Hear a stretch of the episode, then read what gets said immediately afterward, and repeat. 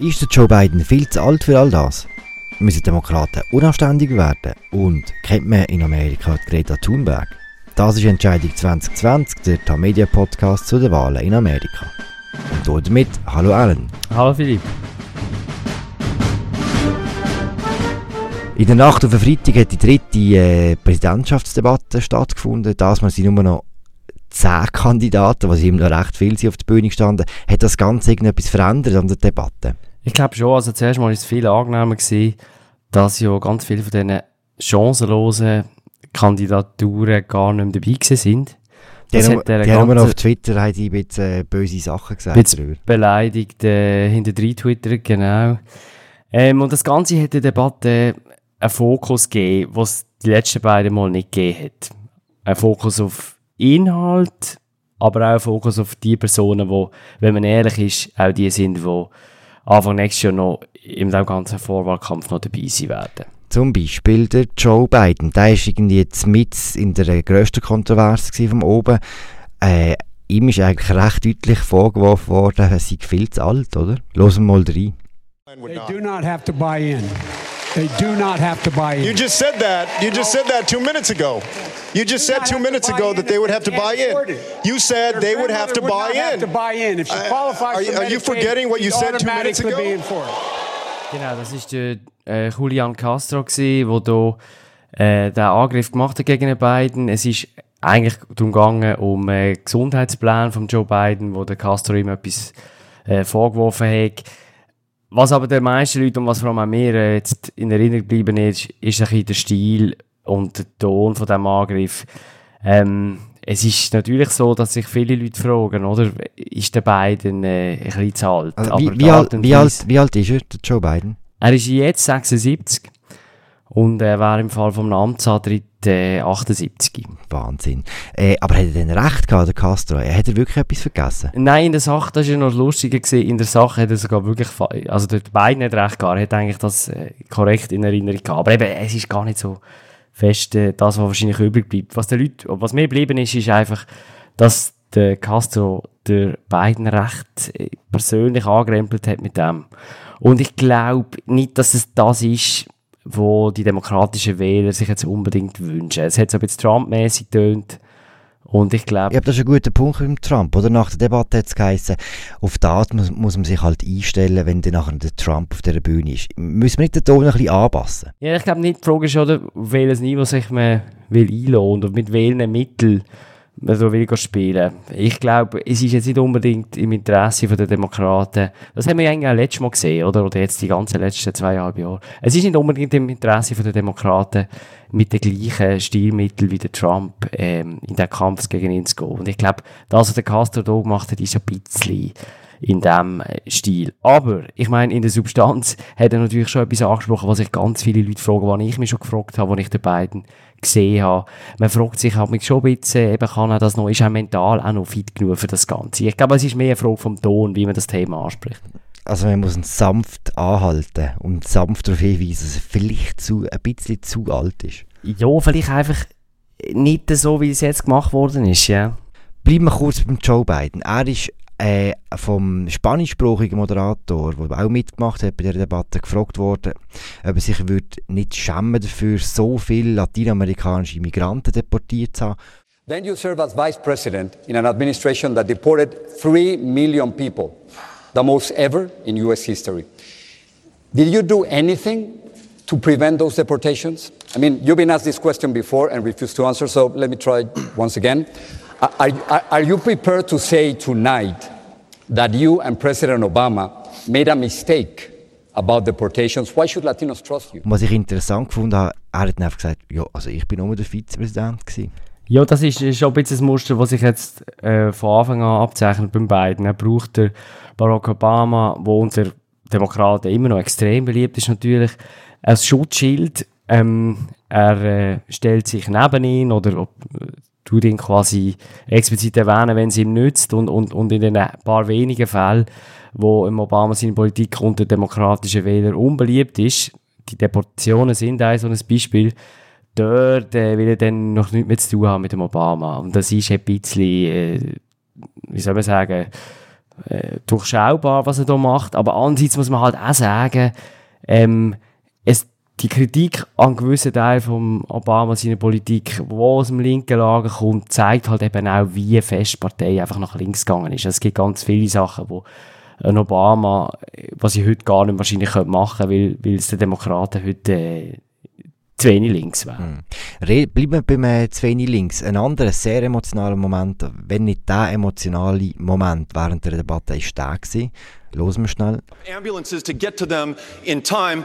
Hell yes, we're going to take your AR-15, your AK-47. We're not going to allow it to be used against our fellow Americans anymore. In der Schweiz haben wir langsam das Gefühl, der Beto Ruck tut nur noch über Waffen reden. Stimmt das? Der Rog hat eine Kampagne angefangen, wo er zuerst mal über etwas ganz anderes geredet hat und ist dann einfach nicht vom Fleck gekommen.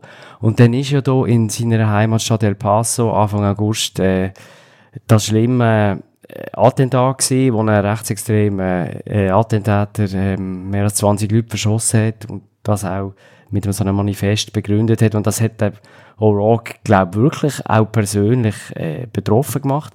Und er hat das jetzt auch gebraucht, um seine Kampagne, die eben, wie gesagt, recht am Särbeln war, noch ein bisschen neu gestartet, äh, er hat mit dem neu gestartet.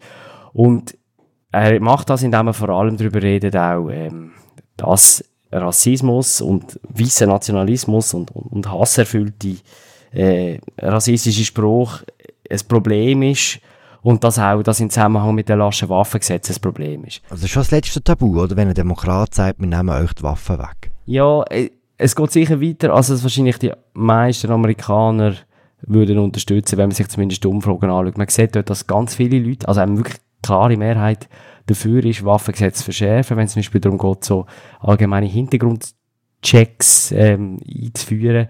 Aber was, er gesagt, was der Rock gesagt hat in der Debatte jetzt, quasi, wir nehmen euch äh, die Waffen weg, wobei Klammer auf, hat ja nicht gesagt, jede Waffe, es ist darum gegangen, um explizit um, um Sturmgewehr, um, um, um, um, um Waffen, die eigentlich für die Armee konzipiert sind, die jetzt einfach äh, im Zivilen äh, gebraucht werden. Aber Anyway, Tatsache, dass er sagt, wir nehmen euch Waffen weg, yes, we are coming for your guns, das ist natürlich etwas, wo äh, die Republikaner jetzt äh, auf und ab spielen werden im Wahlkampf, in ihrer Wahlkampfwerbung. Aber das ist ja das, was sie immer sagen.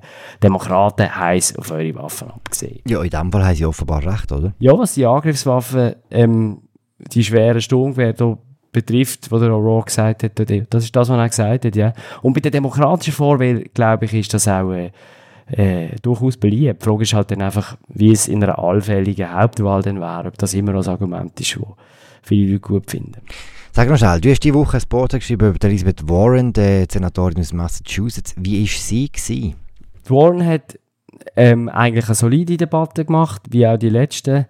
Ich glaube, sie ist jetzt nicht eine, die jetzt darauf, davon lebt, dass sie in einem von diesen Klammer auf, sowieso ein bisschen überbewertete Fernsehdebatte so einen grossen Moment hat. Ich glaube, sie ist die Person, die eigentlich von Anfang an, äh, sagen wir, den Wahlkampf gemacht hat bis jetzt, wo am konstantesten ausgelegt ist. Also ich glaube nicht, dass sie, sie macht einfach ihr Ding, veröffentlicht quasi pro Woche gefühlt die 20 Positionspapier, ähm, sie ist nicht angewiesen auf so einen riesigen Moment in so einer Fernsehdebatte. Und ich glaube, das merkt man dann auch an in diesen Debatten, wenn man die schaut.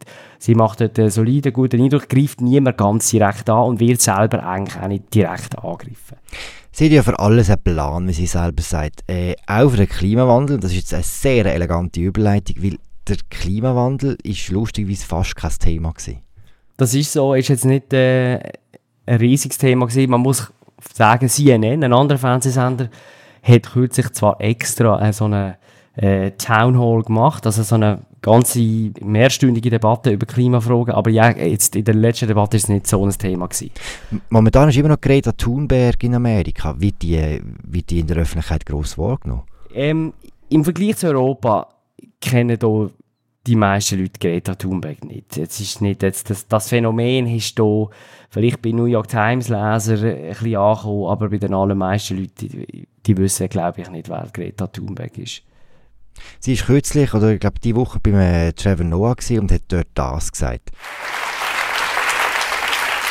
Do you feel a difference in the conversation traveling from Sweden to um, America? Is, is there a different feeling around climate change? Uh, I would say yes, um, because here it's it feels like it is being discussed as something you, whether you believe in or not believe in. And uh, where I come from, where I come from, it's more like it's a fact. And Ist, ist das wirklich so? Also in Europa ist auch, äh, wird der Klimawandel geglaubt oder nicht geglaubt bei ganz vielen Leuten. Ist das der Hauptunterschied, glaubst du, zwischen Amerika und äh, Europa bei der Klimafrage? Nein, ich glaube, die Sache ist mehr die, dass es ist, der Klimawandel ist jetzt hier in den letzten eineinhalb Jahren politisch schon ein Thema geworden, vor allem so eben so im linksliberalen, im demokratischen Milieu. Aber was den persönlichen Lebenswandel betrifft und ähm, auch das Bewusstsein dafür, wie Klimawandel und persönlicher Lebenswandel zusammenhängen, das ist jetzt hier nicht sehr ausgeprägt. Gibt es das Wort Flugscham auf äh, Englisch? Es ist in Zusammenhang mit der Greta ihrem Besuch einmal erklärt und übersetzt worden Aber auf, aber auf Deutsch oder wie? auf, mit dem schwedischen Originalbegriff vor allem.